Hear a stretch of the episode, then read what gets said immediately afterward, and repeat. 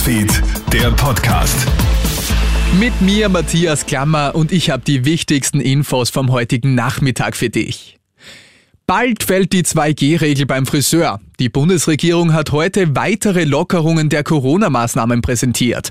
Ab Samstag brauchst du für einen Besuch bei allen körpernahen Dienstleistern nur mehr einen negativen Test und eine FFP2-Maske. Des Weiteren gibt es bei Veranstaltungen keine Obergrenze mehr, allerdings dürfen nur Geimpfte und Genesene teilnehmen. Museen und Bibliotheken können ab dann wieder von allen besucht werden. Die Sperrstunde bleibt vorerst allerdings bei Mitternacht. Mordalarm in Graz nach einem Wohnungsbrand gestern in der steirischen Landeshauptstadt haben die Einsatzkräfte eine Frauenleiche entdeckt. Es soll sich dabei um eine 41-Jährige handeln, Heimo Kohlbacher von der steirischen Polizei. Bei ersten Ermittlungen hat man am Körper der toten Frau Spuren aufgefunden, die den Verdacht auf Fremdverschulden schließen haben lassen. Die Staatsanwaltschaft Graz hat dann auch eine Obduktion angeordnet. Diese Obduktion hat den ersten Verdacht der Kriminalisten erhärtet. Details zu einem möglichen Tatverdächtigen gibt es derzeit noch keine, die Ermittlungen laufen aber auf Hochtouren.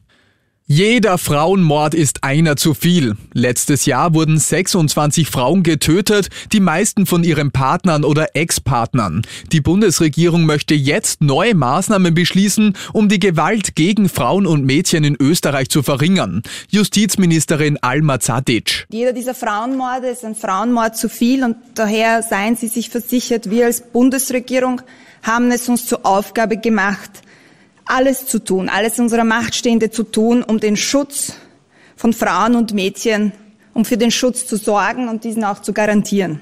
Ab 1. März soll jetzt ein stiller Notruf eingerichtet werden. Bei einem Notfall kann die Polizei per einfachen Knopfdruck alarmiert werden, ohne dass die Einsatzkräfte zurückrufen.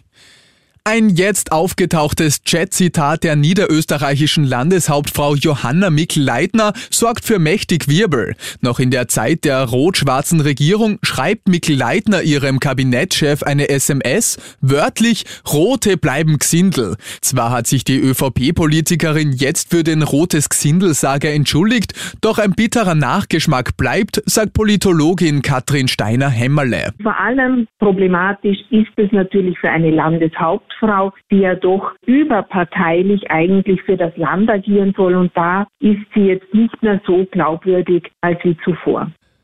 Positiver Trend am Arbeitsmarkt. Inmitten der Omikron-Welle ist die Zahl der Arbeitslosen in der letzten Woche zurückgegangen. Exakt 393.544 Menschen sind momentan beim AMS als arbeitslos oder in Schulung gemeldet. In der Vorwoche sind es noch 10.000 mehr gewesen. Arbeitsminister Martin Kocher. Wir haben also eine relativ positive Dynamik am Arbeitsmarkt. Der Arbeitsmarkt normalisiert sich äh, zusehends. In vielen Bereichen hat er sich schon normalisiert. Die Hoffnung ist natürlich, dass dass in den nächsten Wochen und Monaten die Pandemiefolgen am Arbeitsmarkt immer geringer werden, auch in den Bereichen, die noch stark betroffen sind.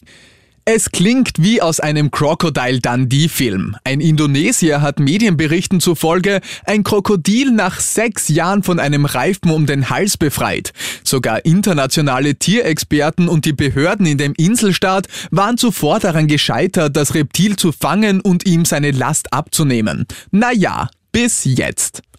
Und das war's schon wieder mit den wichtigsten Infos bis jetzt. Den nächsten Podcast und das nächste Update gibt's dann wieder morgen früh von meinem Kollegen Clemens Draxler. Schönen Abend dir. Krone Hits, Newsfeed, der Podcast.